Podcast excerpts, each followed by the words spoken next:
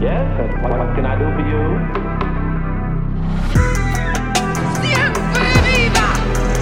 Live forever! Hola a todos, yo soy Belu. Yo soy Gaby. Bienvenidos a un nuevo capítulo de La muerte nos sienta bien. Hoy ya estamos con la segunda parte del capítulo de Manson. Espero que les haya gustado la primera parte, que estén intrigados por saber qué va a pasar. Así que no vamos a charlarlo directamente, vamos a ir con el capítulo. Vamos a hacer un pequeño previously on La muerte nos sienta bien. ¿En qué quedamos la semana pasada? Quedamos en que Manson era ese hombre pequeñito pero muy tenebroso que pasó más tiempo preso que en libertad. Se inventó una guerra racial que según él estaba apoyada por los Beatles y era inminente. Sin embargo, sentía que hacía falta un empujoncito para la situación y le dijo a su banda de sucios hippies seguidores que había llegado la hora de hacer que las cosas pasen. Con eso ya estamos, me parece, en condiciones de arrancar con la segunda parte de Charles Manson y su familia de asesinos. Sí, sí, sí. Si quieren la historia más completa, escuchen el primer capítulo. si no lo escucharon, no sé qué hacen acá. Vayan a escucharlo y vuelvan. Porque dijimos cosas de vital importancia. Presentamos a gente muy importante para la historia. Así que nada, arrancamos. Arranquemos.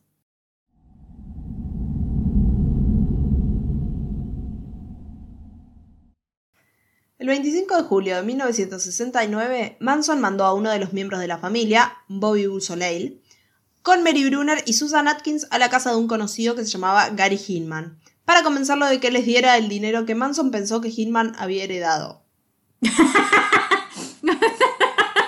O sea, aparte, ¿y si no hubiera dado nada? O sea, era como- Bueno, tampoco había una guerra racial que iba a terminar con la humanidad, pero él lo creía. Además me encanta porque tipo, heredé algo, me corresponde a mí, dámelo. Porque es como sí. a intentar convencerlo de que les diera la plata. Los tres mantuvieron como rehén a este hombre durante dos días, Bien. porque no cooperaba. El señor Y no. el señor en realidad lo que les decía es que yo no heredé nada, no es que no cooperaba. Es- No tengo nada que darles, no hay una herencia que haya recibido hace poco que les sirva a ustedes. No, y aunque la reciba, o sea, ¿por qué tengo que dárselos a ustedes? O sea. Durante este tiempo, Manson apareció con una espada y lo amenazó. Lo amenazó primero como con cortarle la oreja, tipo, te corto la oreja, dame la plata. No sirvió, siguió sin cooperar, principalmente porque no había una herencia que, que darles. Porque no había una oreja. Porque, principalmente porque era un hombre sin orejas. Después de esto, Busoleil se hincha los huevos y apuñala a Hitman hasta matarlo. Bien, Supuestamente sí. siguiendo las instrucciones de Manson, no es que disparó de la nada como ¡Ay! ¡Chin, chin, chin, chin! No, Ponele. Manson le dijo como ¡Mátalo! No me quiere dar la Mm. herencia que no existe, mátalo. Antes de dejar la casa, Busoleil o una de las mujeres, no se sabe bien cuál, estoy casi segura por cómo se dan después las cosas que debió ser Susan Atkins, escribe con la sangre de Hitman en la pared cerdito político Sí. y dibuja una pata de pantera, un símbolo de los Pantera Negras, porque lo que querían ellos es que se los culpe justamente a los Claro. Pantera Negra para avanzar con esta guerra de la que veníamos hablando. Bobby Busoleil fue arrestado el 6 de agosto de 1969 después de que lo agarraran manejando el auto de Hitman. O sea, sos bien vivo, bien Sí, sí. vivo. No, no, no le alcanzó con manejar el auto del muerto. Tenía con él el arma homicida escondida dentro del auto. Brillantes mentes del pasado. Dos días después, Manson le dijo a los miembros de la familia en Span Ranch: Llegó Helter Skelter. La apocalipsis existe y hoy empieza, nada más. En su cabeza, como todo lo que pasa que se arma siempre en su cabeza, creó un plan para que arranque por fin esta guerra, que era básicamente matar a muchas personas blancas y culpar a las personas negras. En la noche del 8 de agosto, Manson le ordenó a Tex que llevara a Susan Atkins, Linda Kasabian y Patricia Krenwinkel a esa casa donde solía vivir Terry Melcher, y destruyera totalmente a todos en ella, que lo haga de la manera más espantosa posible. Le dijo a las mujeres que, les- que hicieran todo lo que Tex les diga, Terry Melcher, que era un productor musical, lo había ido a ver en un momento a Charlie, como que lo dejó plantado varias veces y después también lo fue a ver y no se interesó demasiado en su música, no le parecía poner un peso para, para volverlo una estrella porque músico mediocre. Vivía en esa casa, pero como la alquilaba, en algún momento se le venció el contrato y se mudó. Y los ocupantes actuales del lugar eran la actriz de cine Sharon Tate, que era esposa del director Roman Polanski, que estaba también embarazada de ocho meses y medio. En el lugar también estaba su amigo y expareja, Jay Sebring, que era un estilista muy famoso de esa época. Ujú. Sí. Wosich Frykowski, acabo de aniquilar el nombre de esta persona. De ahora más lo llamaré solo Frykowski, que creo que lo estoy diciendo dentro de todo más o menos bien. Frykowski era un amigo de Polanski y guionista. Y también estaba la novia de él, Abigail Folger, que era heredera de la fortuna del café Folger. Polanski en ese momento no estaba en la casa, estaba en Londres trabajando en una película. Sharon Tate los había estado visitando y había vuelto a Estados Unidos unos días antes nada más. Cuando el equipo llegó a la entrada de la propiedad en Cielo Drive, Tex se subió a un poste de teléfono cerca de la puerta y cortó la línea telefónica. Era alrededor de la medianoche. Definitivamente no era la primera vez que Charlie había ido a esta casa, ya había ido varias veces. Pero sí sé que tampoco era la primera vez que Tex había ido a esta casa. Como que ya había ido y había como visto un poco El lugar y el todo. lugar, sí, había hecho como un reconocimiento. Dieron marcha atrás con su auto hasta la base de la colina que te llevaba hasta la casa. Estacionaron ahí y caminaron a la casa. Pensando que la puerta podía estar electrificada o equipada con algún tipo de alarma, treparon por un terraplén lleno de plantas a su derecha y cayeron al suelo. En ese momento vieron acercarse un auto desde adentro de la propiedad. Watson le ordenó a las mujeres que se tiraran entre los arbustos. Luego salió y le dijo al conductor, que era un estudiante de 18 años, un nene, Steven Parent, que parara. Mientras Watson apuntaba con un revólver calibre 22 a Parent, el joven asustado le rogó que no lo lastimara, que él no iba a decir nada. Tex primero cortó al chico con un cuchillo, haciéndole una herida en la palma de la mano. Le cortó los tendones y le arrancó el reloj de su muñeca. Luego le disparó cuatro veces en el pecho y en el abdomen. Steven Parent estaba visitando a William Garretson, un joven contratado por Ruby Altobelli, el dueño de la casa, Sí. para que cuidara la casa de huéspedes mientras él estaba de viaje. Mm. Pero bueno, después de matarlo, Tex le ordenó a las mujeres que ayudaran a empujar el automóvil más arriba por el camino de entrada. Pasaron por el jardín delantero. Linda Casabian se puso a buscar una ventana abierta de la casa principal y Tex cortó la persiana con uno de los cuchillos y le dijo a Casabian que se quedara junto a la puerta, haciendo de campana, y los demás entraron. Nadie los había visto y mientras Tex Watson le daba órdenes a Susan Atkins, le- susurrándole, Frykowski se despertó de- en el sillón del living en el que estaba durmiendo. Tex le dio una patada en la cabeza. Frykowski le preguntó quién era y qué hacía ahí. Y el otro estúpido respondió, soy el diablo y estoy acá para hacer las cosas del diablo. Andate a cagar. Todos decadentes, mentirosos, decrépitos, dan vergüenza verlos. ¿Y quiénes son? Siguiendo las instrucciones de Tex, Susan Atkins encontró a los otros tres ocupantes de la casa y con la ayuda de Patricia Krenwinkel lo llevó a la sala de estar. Tex ató a Sharon Tate y a Jay Sebring juntos por el cuello con una cuerda que había traído y colgado de una viga. Jay Sebring protestó por el trato bruto hacia Tate, que estaba embarazada, y esto llevó a que Tex le disparara. Llevaron a Abigail Folger a su habitación para que les dé su cartera, en la cual nada más había 70 dólares. Después de eso, Watson apuñaló siete veces a Jay Sebring, que estaba quejándose del dolor por el disparo en el suelo. Es un crimen horrible. Sí, sí, sí, sí. Es muy, muy feo. No voy a entrar demasiado en detalles, pero es horrible. Las manos de Frykowski estaban atadas con una toalla. Logró desatarse y comenzó a luchar con Susan Atkins, quien apuñaló sus piernas con el cuchillo que ya tenía. Mientras luchaba por irse hacia la puerta principal, Watson lo golpeó en la cabeza con el arma siete veces. Lo apuñaló repetidamente y le disparó dos veces. Rompió la empuñadura derecha del arma en el proceso. Pero igual, la víctima logró salir al patio. Mm. En ese momento Linda Casabian medio que se arrepintió de lo que estaban haciendo. Le apareció una conciencia, pero no es que fue a buscar ayuda, llamó a la policía o algo que hubiera sido útil, sino que entró y tuvo como un pequeño intento de detener la masacre mintiendo y diciendo que alguien venía, pero nadie le dio Mm. bola.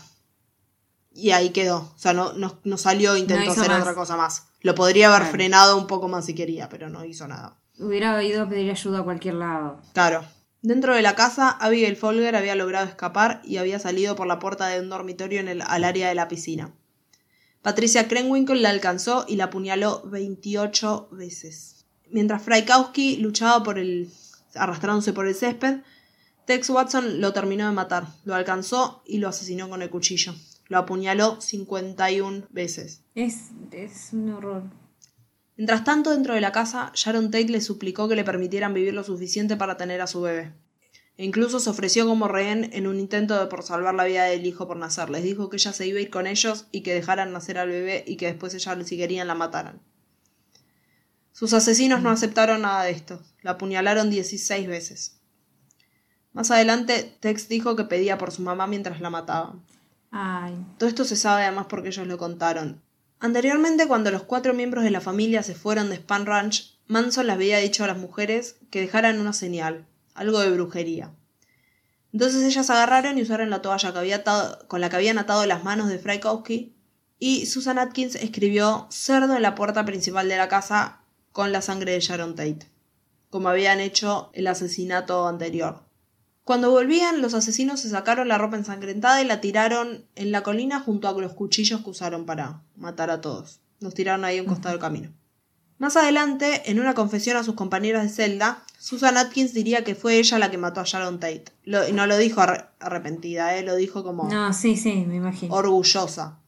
En declaraciones posteriores a su abogado, al fiscal Vincent Bugliosi y ante un gran jurado, dijo que Tate había sido apuñalada por Tex Watson. En su autobiografía, Tex dijo que apuñaló a Tate y que Atkins nunca la tocó.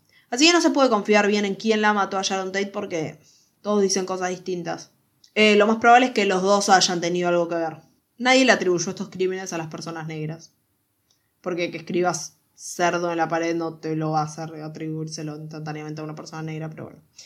Nada indicaba que hubiera sido una persona negra, como no fueron suficientemente claros en sus mensajes de mentira como para que fácilmente se lo atribuyan a otra persona. Porque bueno, se- serían muy malitos, muy asesinos, pero eran bastante estúpidos, porque ese plan nada más funcionaba en esas cabecitas vacías que Y tenían. bueno, pero bueno. La noche siguiente, seis miembros de la familia, Leslie Van Houten, Steve Clem Grohan y los cuatro miembros de la, que habían estado la noche anterior, salieron Sí. siguiendo las instrucciones de Charlie Manson, que estaba enojado porque las cosas no estaban saliendo como él quería. Charlie esta vez acompañó a los seis integrantes de la familia para mostrarles cómo se hacen las cosas. A mí me suena igual que él ahí fue, porque como que el otro estúpido Tex estaba como, ay, matamos a este y yo lideré esto y acá Puede para ser, mí sí. va como para el líder soy yo, ¿viste? Pero, Pero no me voy a manchar las manos. exacto. Después de unas horas de viaje, Manson le dio a Linda Kasabian instrucciones que llevaron al grupo al 3301 Waverly Drive. Esta era la casa del ejecutivo de supermercados Lino LaBianca y su esposa Rosemary, copropietaria de un local de ropa. La casa estaba ubicada en el barrio de Los Feliz de Los Ángeles. Estaban al lado de una casa en la que los miembros de Manson y su familia habían asistido a una fiesta el año anterior. Ok. Según Susan Atkins y Linda Kasabian, Manson fue a la casa y un rato después volvió para decir que había atado a los ocupantes del lugar. Luego mandó a Tex con Patricia Krenwinkel y Leslie Van Houten. Sin embargo, en su autobiografía, Tex dijo que Manson volvió para llevarlo a él a la casa, que después le señaló a un hombre dormido atrás de la ventana y los dos entraron la eh, por la puerta trasera. Y como lo cuenta Watson, Manson despertó a Lino la Bianca del sillón a punta de pistola e hizo que Tex le atara las manos. No es que fue él ató y volvió. Igual ahí es como yo hice esto, no, vos Sí. esto, yo no. Después de que Rosemary la Bianca fuera llevada al living desde el dormitorio, Tex siguió las instrucciones de Manson de cubrir la cabeza de la pareja con fundas de almohada. Los ató en su lugar con los cables de una lámpara. Ahí Manson se va y manda a Patricia Krenwinkel y Leslie Van Houten a la casa con instrucciones de que mataran a la pareja. Antes de dejar Span Ranch, Tex se había quejado por las armas de la noche anterior, que no eran lo suficientemente fuertes. Ahora mandó a las mujeres de la cocina al dormitorio al que habían llevado de nuevo a, a Rosemary la Bianca. Se dirigió al living y comenzó a apuñalar a Lino la Bianca. La primera apuñalada fue en la garganta del hombre. Mm. Tex empieza a escuchar una pelea en el dormitorio y cuando va descubre que estaba la señora la Bianca como arrinconando a las otras dos estúpidas con un cuchillo. Y, te- y balanceaba la lámpara atada a su cuello. Bien, señora la Bianca. Sí. Aplauso sí. para usted. Las hubiera apuñalado. Sí. Tex la empieza a apuñalar y la somete de esta manera. Y ahí vuelve al living y reanuda el ataque a Lino, a quien apuñaló 12 veces más. Después grabó la palabra guerra en el abdomen del hombre con el cuchillo. Al volver al dormitorio, Watson encontró a Patricia Krenwinkel apuñalando a Rosemary LaBianca con un cuchillo de la cocina. Siguiendo las instrucciones que le había dado Charlie de asegurarse de que cada una de las mujeres desempeñara un papel, Watson le dijo a Leslie Van Houten que también apuñalara a la señora LaBianca. Ella al principio no quería, pero lo- o sea, le dijo como tenés que hacerlo, todos tenemos que hacer algo acá. Y ahí ella lo hace y la apuñaló aproximadamente 16 veces en la espalda y las nalgas. En el juicio, eh, Leslie afirmaría con incertidumbre que Rosemary LaBianca ya estaba muerta cuando la apuñaló, que ella no la mató. Ah, La evidencia sí muestra que muchas de las 41 puñaladas que tenía la señora LaBianca habían sido infligidas post-mortem. El tema es que no podemos decir quién hizo qué. Mientras Watson limpiaba el cuchillo y se duchaba, porque sí, se ducharon en la casa en la que acaban de matar a dos personas, Patricia Krenwinkel escribió Muerte a los cerdos en las paredes y Helter Skelter en la puerta de la heladera. Todo con sangre LaBianca. Le hizo al lino LaBianca 14 heridas punzantes con un tenedor con mango de marfil y dos puntas que dejó sobresaliendo de su estómago, se lo dejó clavado en la panza. También dejó un cuchillo de carne clavado en la garganta del hombre. Charlie tenía la esperanza de esa noche de cometer un doble crimen y le ordenó a Linda Kasabian que fuera hasta la casa de un actor conocido suyo, que era otro cerdito. Linda se fue con dos personas más en el auto y dejó a los otros para que volvieran al rancho haciendo dedo. De nuevo, no agarren a nadie haciendo dedo. Kasabian frustró este asesinato tocando de- a propósito la puerta de, una per- de un departamento equivocado y despertando a un extraño. mm, Cuando el grupo abandonó el plan de asesinato y se fue, Susan Atkins como que se relajó y no sé, de los nervios que iba fue y se hizo caca en la escalera. Dato de vital importancia. No, del No sé. miedo. Del miedo. Pero ¿qué tanto miedo puedes caca. tener si la noche anterior habían cometido un crimen, no quiero decir 10 veces más horrendo, pero, Pero como que acá, sí, sí, sí, pero acá como que, ay, ay, ay, viene alguien. no sé, para mí le bajó la adrenalina como cuando estás como muy arriba por algo y bajás y tipo Ah, te dormís, a ella le bajó la caca. caca. Bueno, ahora vamos a hablar un poquitito sobre la investigación por todos estos crímenes. Los asesinatos en Cielo Drive se habían convertido en la noticia de la que todos hablaban. Además de ser como un crimen muy grande, era de gente de perfil alto, al menos de Sharon Tate.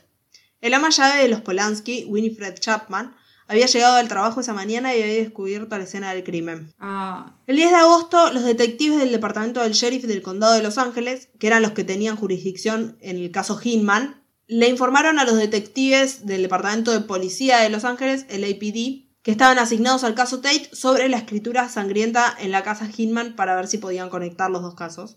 Pero la primera teoría que se barajaba sobre los asesinatos de Cielo Drive es que había sido una consecuencia de una transacción de drogas que había salido mal. Entonces, el equipo que investigaba lo de Sharon Tate ¿no? y compañía ignoró esto que le había dicho los otros policías y un par de similitudes más entre los crímenes. Las autopsias de Sharon Tate y el resto del grupo. Voy a decir como siempre Sharon Tate o el Sí. caso Sharon Tate porque son muchos los muertos, sino si tengo que decir como Sharon Tate y Frykowski y Jay Sebring y bla bla, no termino más. Las autopsias de Sharon Tate y compañía estaban en marcha y los cuerpos de los Labianca todavía no se habían descubierto. Brevemente estuvo detenido como sospechoso de los asesinatos William Garretson, la persona a la que Steven Parent, que había sido la primera víctima en Cielo Drive, había visitado. Era el hombre que estaba cuidando la casa de huéspedes en, en la propiedad de los Polanski. Garretson le dijo a la policía que no había visto ni había escuchado nada en la noche del asesinato. Fue puesto en libertad el 11 de agosto de 1969, luego de someterse a un examen de polígrafo que indicó que no había estado involucrado en los crímenes. Igual el polígrafo es como ahora se sabe que no es muy de confiar, pero bueno, se prestó a una prueba de polígrafo y la pasó. Décadas después, igual en una entrevista, él admitió que había escuchado cosas y había visto cosas. Es más, no sé si no habla también en uno de los juicios, pero que no dijo nada por miedo, que no quería salir. La escena del crimen de los Leabianca fue descubierta alrededor de las diez y media de la noche, el 10 de agosto, más o menos 19 horas después de que ocurrieran los asesinatos. Frank Struthers, de 15 años, era el hijo de Rosemary de un matrimonio anterior y era el hijastro de Lino. Regresó de un viaje que había hecho a un campamento y se preocupó porque el estado en el que estaba la casa del, del lado de afuera era raro. No sé, algo hizo que No me acuerdo si habían escrito algo en la pared de acá, creo que no, de lado de afuera, pero hubo Algo le llamó hubo la algo que, le- que le hizo darse cuenta que no estaba bien y llamó a su hermana, que fue corriendo con el novio a ver qué pasaba. El novio, Joe Dorgan, acompañó a, a los hermanos Straders a la casa y ahí descubrieron el cuerpo de Lino. Inmediatamente Mm. no tocaron, no revisaron nada, salieron de la casa y llamaron a la policía. Bien por ellos igual, porque Sí, sí, sí. el cuerpo de Rosemary fue encontrado y mientras investigaban más adelante los agentes de la policía. El 12 de agosto de 1969, el LAPD dijo a la prensa que había descartado cualquier conexión entre los homicidios de Tate y la Bianca, que era completamente lo opuesto a lo que buscaban los- la familia Manson en realidad cuando, lo- cuando los mataron, porque lo que quería era que los relacionaran entre ellos y que a su vez relacionaran esto con las personas negras y los culparan, ¿no? Y así arrancaba esta Sí, la guerra. estúpida que se había puesto en mente. El 16 de agosto, por algo totalmente ajeno a los asesinatos, la oficina del alguacil allanó Span Ranch y arrestó a Manson y a otras 25 personas como sospechosos de una red de robo de automóviles. Porque lo que habían estado haciendo era se robaban autos Volkswagen, los escarabajitos, escarabajitos, los Ajá. escarabajos, y los convertían en eh, buggies, que eran como autos que los adaptaban para andar por el desierto. Ah. Y no sé si los usaban después para robar o algo de eso, me parece. Se incautaron armas y los coches robados. Los detectives del caso La Bianca, los detectives del caso La Bianca eran en general más jóvenes que los del caso Tate. Posiblemente para mí es porque al caso Tate, al ser un caso mucho más de alto perfil, le debieron poner como a los mejores detectives que tuvieran Claro. la policía. En un informe a finales de agosto señalaron una posible conexión entre los escritos sangrientos en la casa de los La Bianca y eh, canciones de los Beatles, como Helter Skelter. Aún trabajando separado del equipo de detectives del caso Tate, el equipo de los La Bianca preguntó a mediados de octubre sobre posibles delitos similares en la zona. Ahí es que se enteran del caso Hinman. O sea, todo lo que los otros desestimaron, estos como que profundizaron. Capaz los otros estaban medio centrados en esta teoría de trato de drogas que salió mal. Claro. Bueno, bueno, estos de- detectives se enteran del caso Hinman y también ahí se enteran que los detectives de Hinman habían hablado con la novia de Bobby Busolane, que se llamaba Kitty Lutzinger. ¿Qué nombres todos tienen? Kitty. También la habían arrestado unos días antes con los demás miembros de la familia Manson, con todo este, este tema de los autos robados. Y acá es cuando empiezan al fin a hacer conexiones, no tanto entre lo que pasó en Cielo Drive y el caso de los La Bianca, sino principalmente el caso de los La Bianca con la familia Manson. Los detectives del caso La Bianca se pusieron en contacto con miembros de una pandilla de motociclistas que les dijeron que Manson había intentado contratarlos como guardaespaldas mientras la, mientras la familia estaba en Span Ranch. Mientras los miembros de la pandilla les daban información que sugería un vínculo entre Manson y los asesinatos, una compañía de celda de Susan Atkins fue a hablar con la policía sobre la participación de la familia en los crímenes, por cosas que escuchó que decían. Atkins eh, había sido detenida por el tema de los autos Sí, sí. y ahí había sido también como fichada por el asesinato de Hillman. A ella le encantaba hablar de más, le encantaba abrir la boca y contar todo para hacerse como la mejor, la... Sí, sí. Y cuando la detuvieron hizo eso. Le contó a todas las personas que estaban en la celda lo que había pasado. Si no me equivoco, acá es cuando también conectan a ellos con el caso de Sharon Tate. El 1 de diciembre de 1969, actuando sobre la información de estas fuentes, la policía de Los Ángeles largó las órdenes de arresto para Tex Watson, Patricia Krenwinkel y Linda Kasabian en el caso Tate. Manson, Leslie Van Houten y Susan Atkins ya estaban bajo custodia, eh, así que no fueron mencionados en esta tanda de arrestos, pero caían también en la volteada. Una cosa que habían hecho Tex Watson y Patricia Krenwinkel es que se habían rajado a la mierda de California. Y lo fueron a buscar. Con ella fue más fácil, pero con él, como que hay un tema de extradición entre estados que no, no se les hizo tan fácil traerlo. Ah. Pero, ¿a dónde se fueron? A sus casas. Ay, claro, ahora necesitamos de papá y mamá. En poco tiempo, a la evidencia que había quedado como las huellas dactilares de Patricia Krenwinkel y de Tex, que habían sido juntadas en Cielo Drive, se le sumó también que el 1 de septiembre de 1969, Steven Weiss, un niño de 10 años que vivía cerca del lugar, había encontrado y entregado a la policía el revólver que Tex usó para matar a Steven Parent. A mediados de diciembre, cuando Los Angeles Times publica un relato del crimen basado en la información que Susan Atkins le había dado a su abogado, el padre de este nene que encontró el cuchillo hizo varias llamadas a la policía para decirles, che, mirá que yo en esta zona encontré un, cuchillo, va, mi hijo encontró un cuchillo, y ahí pudieron ubicar el arma en su, archivo de evidencia y la relacionaron con los asesinatos a través de distintas pruebas. Manejándose con este relato de Los Angeles Times, se puso a buscar también si había alguna otra pista. Y ahí recuperan la ropa ensangrentada que habían tirado por la ventana cuando volvían de matar a, a Sharon Tate y los demás. Igual en algún momento pensaron que todo eso no lo iban a encontrar. Eh, sí. Pensaron que no los iban a culpar a ellos, capaz lo iban a encontrar, pero nunca lo iban a relacionar con ellos. Claro, pero huellas, o sea, Pero bueno, si no te encuentran, las huellas no sirven Sí, de nada. sí.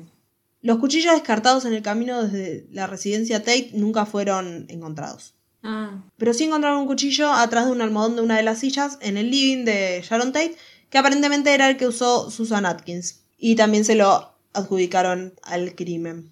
Y ahora te voy a dar el pase a ti sí. para que nos cuentes qué pasó después. El juicio comenzó el 15 de junio de 1970. La principal testigo de la fiscalía fue Linda Kasabian, quien junto con Manson, Atkins y Crane Winkle había sido acusada de siete cargos de asesinato y uno de conspiración. Al no haber participado en los asesinatos, o sea, solo haber estado presente, se le concedió inmunidad a cambio de que diera como testimonio detallado lo que había pasado esa noche. Me da mucha bronca que le hayan dado inmunidad Sí, esta sí, de sí. puta. Pero bueno. Pero bueno, gracias a eso también se supo un poco más. Sí. Pero bueno, no sé. sí. Originalmente habían hecho un trato con Susan Atkins en el que la fiscalía acordó no buscar la pena de muerte en su contra a cambio de su testimonio, pero se cayó porque eh, Atkins no quería decir nada. Así que el trato fue retirado. Leslie Van Houten no tenía los mismos cargos, tenía menos, porque participó solo del crimen de los Labianca. Entonces, por esa razón, no buscaron hacer un trato con ella. Tú no nos sirves. Porque no había estado presente en todo lo demás. Originalmente, el juez William King le había otorgado a Manson permiso medio a regañadientes para actuar como su propio abogado. Debido a la conducta de Manson, o sea, incluidas veces que no hacía caso cuando lo callaban y la presentación de emociones previas al juicio extravagantes y sin sentido, el permiso fue retirado antes de que arranque el juicio siquiera. Manson presentó una declaración jurada de prejuicio contra Kim, quien fue reemplazado por otro juez, el juez Charles Holder. El viernes 24 de julio, el día en el que empezaban a dar sus testimonios, Manson apareció ante el tribunal con una X grabada en la frente. Declaró que se le consideraba inadecuado e incompetente para hablar o defenderse a sí mismo y se había deshecho del establishment. Esta era su forma de rechazar todo lo que vi- viniera por parte de la fiscalía y los jueces, etc. Durante el fin de semana siguiente, las acusadas copiaron la marca de sus propias frentes al igual que la mayoría de los miembros de la familia que estaban afuera, eh, tipo bancando la parada. Más adelante, la X de Manson finalmente fue reemplazada por una esvástica. O sea, no solo sos un estúpido, sino que es poco original. O sea, no, cállate, ¿viste? no, no había dicho nada, ¿viste? Como- Bueno, hizo bastante, está bien, se lo merece. Sí, sí, sí. La fiscalía colocó el desencadenamiento de Helter Skelter como el motivo principal. Las referencias sangrientas del White Album de la escena del crimen, cerdo, ascenso, desorden, se relacionaron con el testimonio sobre las predicciones de Manson de que los asesinatos que cometerían los negros al comienzo de Helter Skelter implicarían la escritura de cerdos en las paredes con la sangre de las víctimas. El testimonio de que Manson había dicho llegó el momento de Helter Skelter se complementó con el testimonio de Kasabian de que la noche de los asesinatos de la Bianca, Manson consideró descartar la billetera de Rosemary eh, en la calle de un barrio negro. Creo que eso hubiera sido como más útil, sinceramente, que toda la estupidez que... O sea, no hubiera sido útil porque hubieran culpado a gente que no iba, ¿no? Nada que ver. Pero les hubiera servido más como para llegar a su cometido que toda la estupidez esta de escribir muerto de los cerdos y dibujar patas de panteras en la pared. Evidencia un poco más dura, al menos. Claro, sí, sí. Durante el juicio, los miembros de la familia que estaban en libertad merodeaban cerca de las entradas y los pasillos del, del juzgado. Para mantenerlo fuera de la sala del tribunal, la fiscalía los citó como posibles testigos que no podían entrar mientras otros testificaran. El grupo armó una vigilia en la calle, cada uno de los miembros llevaba un cuchillo de caza enfundado que al estar a la vista se portaba legalmente. Cada uno de ellos tenía la X en la frente como Manson. Algunos miembros de la familia intentaron disuadir a los testigos para que no testificaran. Los testigos de la fiscalía, Paul Watkins y John Flynn, fueron amenazados. Watkins sufrió quemaduras graves en un incendio sospechoso en su camioneta. Y la ex miembro de la familia, Barbara Hoyt, que había escuchado a Susan Atkins describiendo los asesinatos de Tate, acompañó a Ruth Ann Moorhouse, otro miembro de, de- de la familia, a Hawái. Vamos, tipo, vamos a Hawái, dale. Sí, sí. Allí, Moorhouse supuestamente le dio una hamburguesa con varias dosis de LSD. Una amiga genial. La drogó Eh. hasta la coronilla. Hasta la sí. Encontrada tirada en una acera de Honolulu, drogada, Hoyt fue llevada al hospital e hizo todo lo posible para poder ser testigo en el juicio por los asesinatos Tate La Bianca. Porque estaba enojada y quería a todos encerrados. La amo. O sea, antes del incidente de la hamburguesa, ella como que había estado reacia a hablar. La amo porque, o sea, le quisieron hacer esto para que no testificara un carajo y ella fue como, no, ahora No. me dio bronca, ahora es personal. Hoy sí. Hoy sí. Ruth Ann Moorhouse. El 4 de agosto, a pesar de las precauciones tomadas por el tribunal, Manson mostró al jurado una portada de Los Ángeles, de Los Angeles Times, perdón, cuyo titular era Manson culpable, Nixon declara. Esta fue una referencia a una declaración hecha el día anterior cuando el presidente de los Estados Unidos, Richard Nixon, condenó lo que vio como una glamorización de Manson por los medios.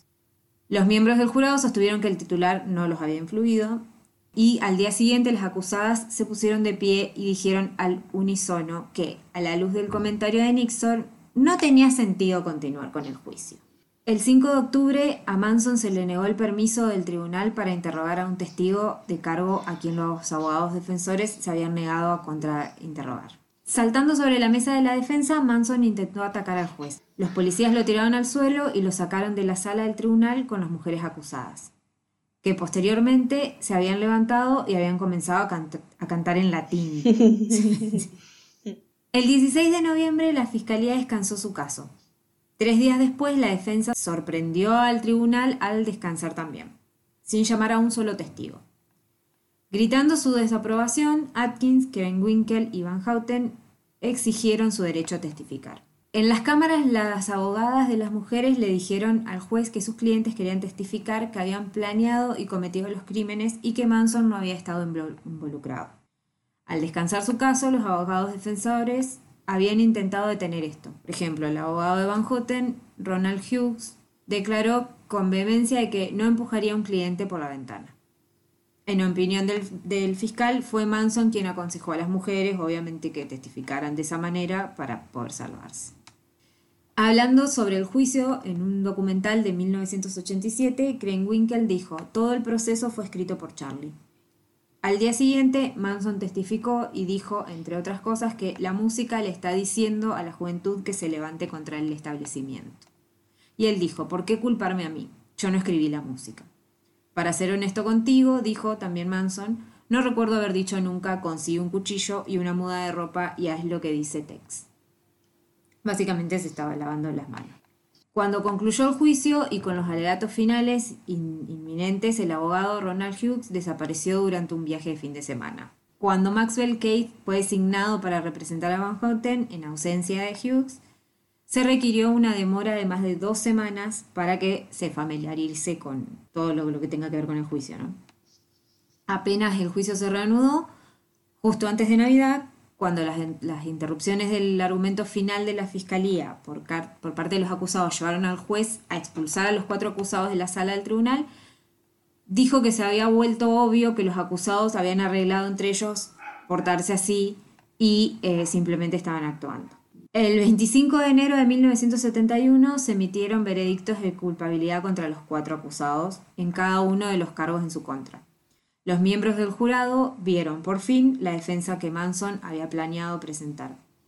Atkins, Krenwinkel y Van Houten testificaron que los asesinatos habían sido concebidos como versiones imitadoras del asesinato de Hinman, por lo que Atkins ahora se atribuye el mérito. Los asesinatos, dijeron, tenían la intención de alejar las sospechas de Bobby eh, Busoley, asemejándose al crimen por el que él había sido encarcelado. Como, básicamente era como que querían sacarle culpa, supuestamente, entonces así habían hecho estos. Querían hacer ver como que el crimen que de Hitman no lo había hecho Busoley porque mira, él está preso y afuera siguen pasando las mismas cosas. Pero alguien supuestamente enamorado de Busoley, Linda Casabian, mintió para protegerlo. Entre los puntos débiles de la narrativa estaba la incapacidad de Atkins para explicar el por qué, como ella sostenía, había escrito cerdito político en la casa de Hitman en primer lugar. En otro momento del juicio, Manson se eh, afeitó la cabeza y se cor- recortó la barba. Y le dijo a la prensa, yo soy el diablo y el diablo siempre tiene la cabeza calva. Lo que la fiscalía consideró como un reconocimiento tardío de su parte de la imitación de Manson. Solo demostraba su dominio sobre las chicas. Y las acusadas lo copiaron, obviamente. O sea, todas se cortaron los pelos, ¿no? Yo hago ravioles, ella hace ravioles. El esfuerzo por exonerar a Manson a través del escenario del imitador fracasó. El 29 de marzo del 71, el jurado emitió veredictos de muerte contra los cuatro acusados por todos los cargos. El 19 de abril de 1971, el juez Holder condenó a muerte a los cuatro. El día en que se emitieron los veredictos que recomendaban la pena de muerte, llegó la noticia de que el cuerpo muy descompuesto de Ronald Hughes, el abogado, había sido encontrado encajado entre dos rocas en el condado de Ventura. Se, se rumoreaba que, aunque nunca se probó, que Hughes fue asesinado por la familia, obviamente.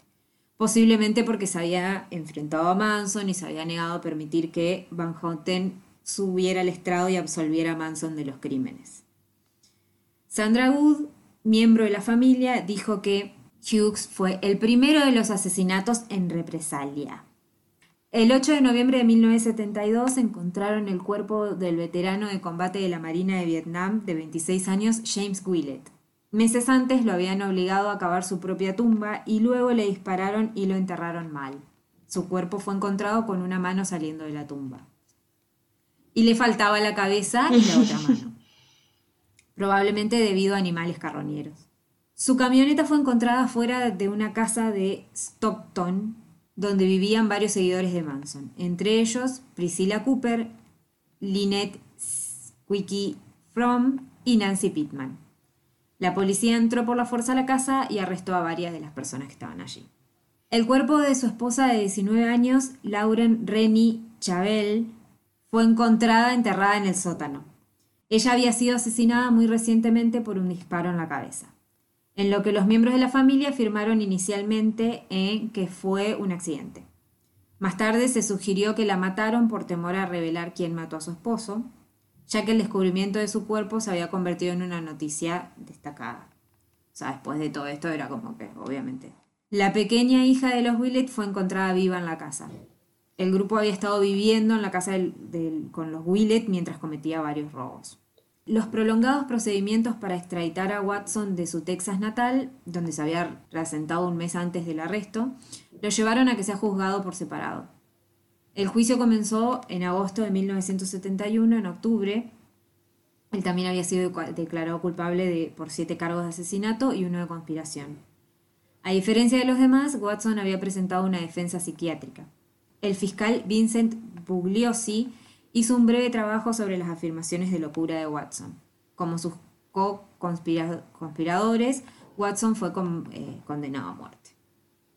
En febrero de 1972, las condenas a muerte de las cinco partes fueron automáticamente reducidas a cadena perpetua porque la Corte Suprema de California abolió la pena de muerte en ese estado.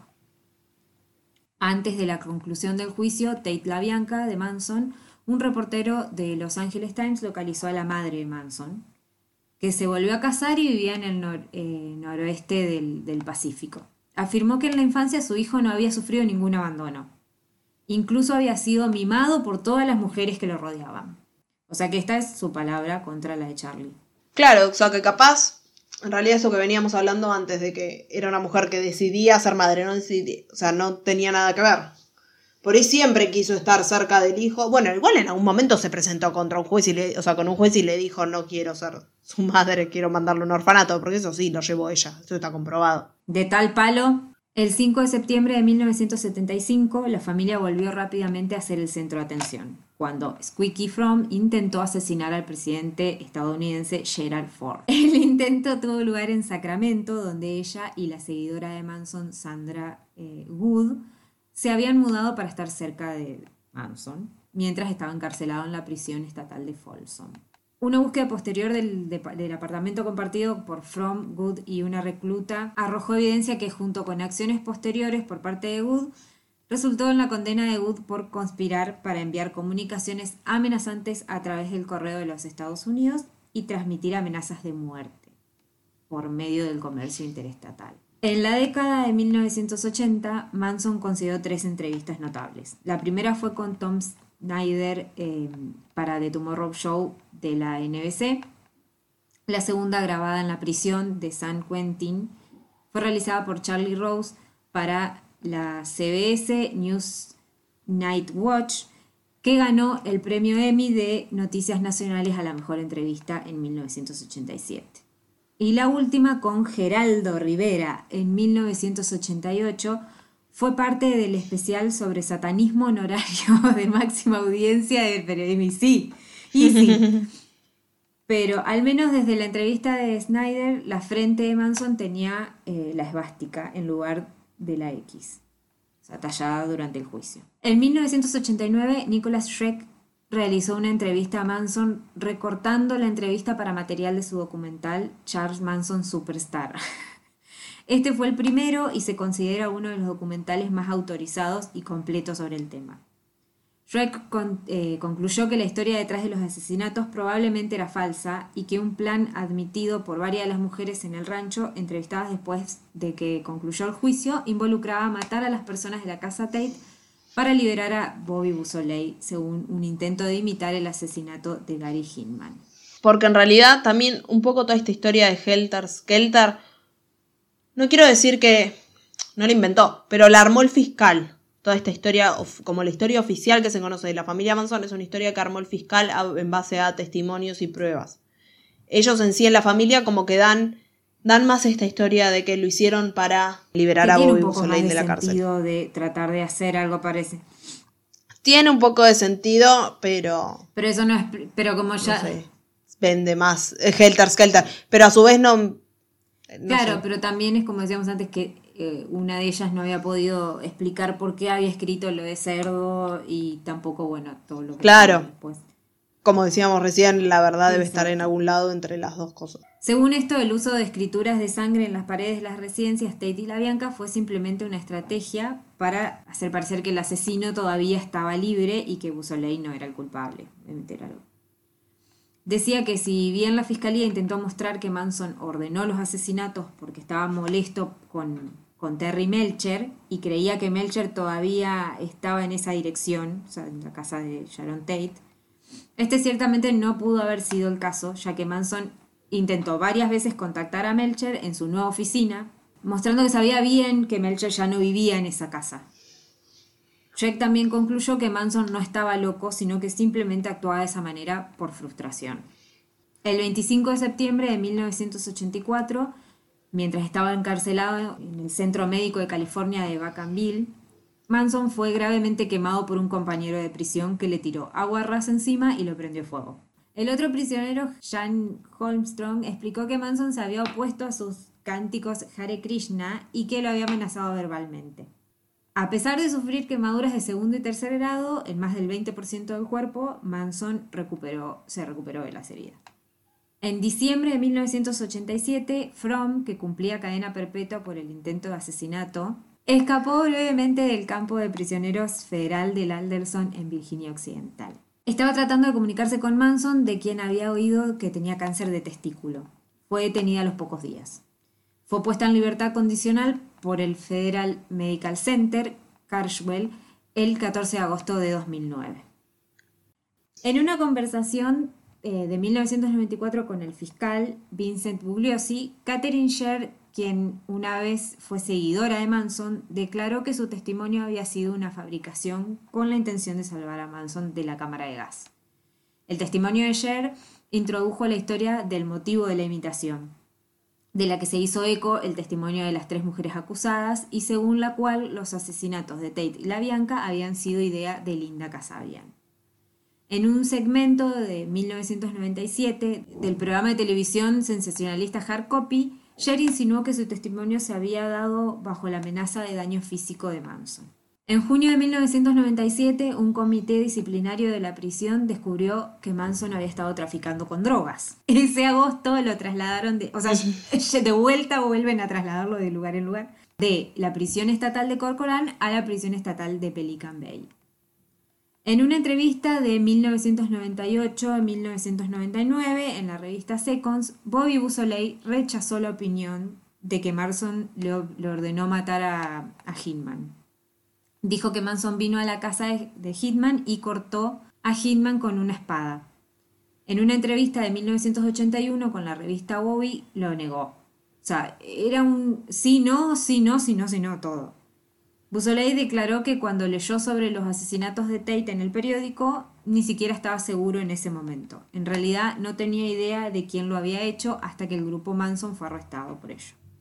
Solo se me había pasado por la cabeza y tuve una premonición tal, eh, una premonición tal vez. Hubo un pequeño cosquillo en mi mente de que los asesinatos podrían estar relacionados con ellos.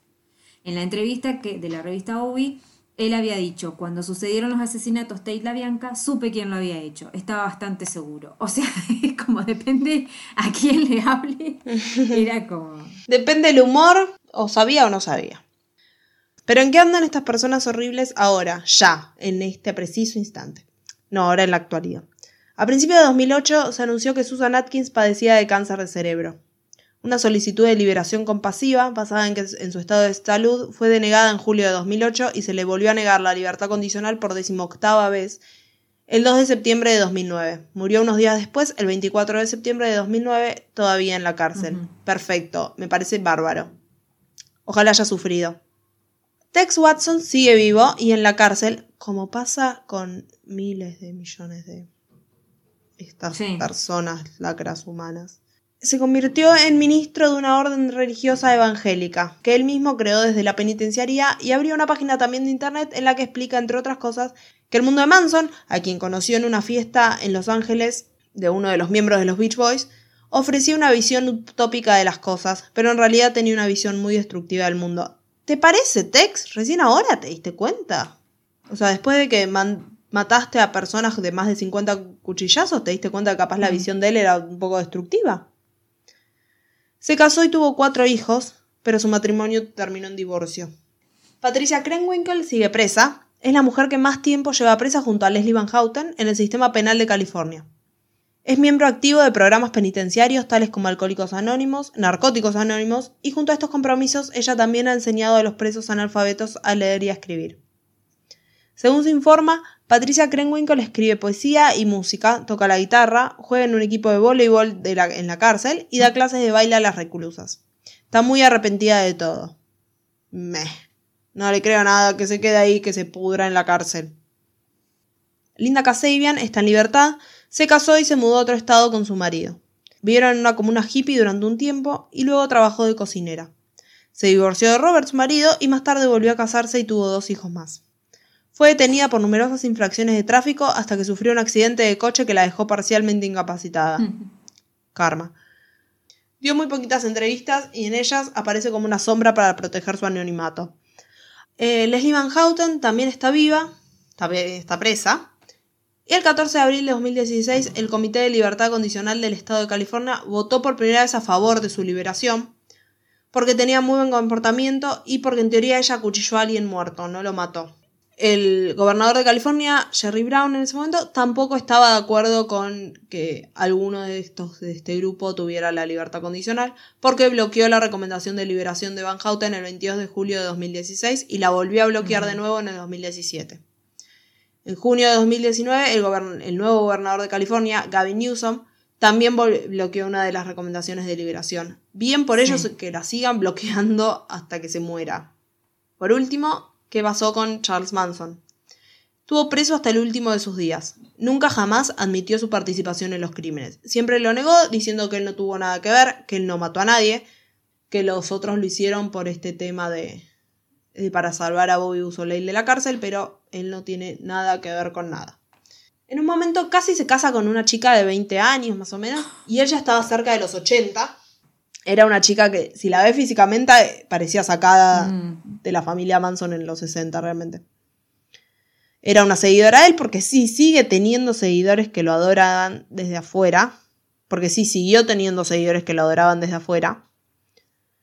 Pero esta boda nunca fue llevada a cabo porque descubrió que lo que quería esta chiquita era básicamente tener como los derechos de su cuerpo cuando muriera y así venderlo a un museo y exponerlo ahí y, gan- y ganar plata. Y él se ofendió. ¿Con mi cuerpo? No. ¿Así? No, le dijo. Esfuerzo hago, carajo, mierda. El 15 de noviembre de 2017, Manson ingresó en un hospital de Bakersfield, aunque el Departamento de Corrección y Rehabilitación de California jamás lo confirmó. Se murió en el hospital cuatro días más tarde, el 19 de noviembre, una semana después de cumplir 83 años. Las causas de la muerte fueron paro cardiorrespiratorio y cáncer de colon. Después de una dura batalla legal por la propiedad de su cuerpo, finalmente Charles Manson fue cremado. No sé qué pasó con las cenizas, ninguno de los hijos se quiso hacer cargo porque ninguno quería nada que ver con él. Me parece que el tema este de la batalla es que había como uno que decía como soy el hijo pero no estaba confirmado y los hijos no querían saber nada y, era como quién se lleva el cuerpo. Y lo cremaron, pero no sé qué pasó con las cenizas.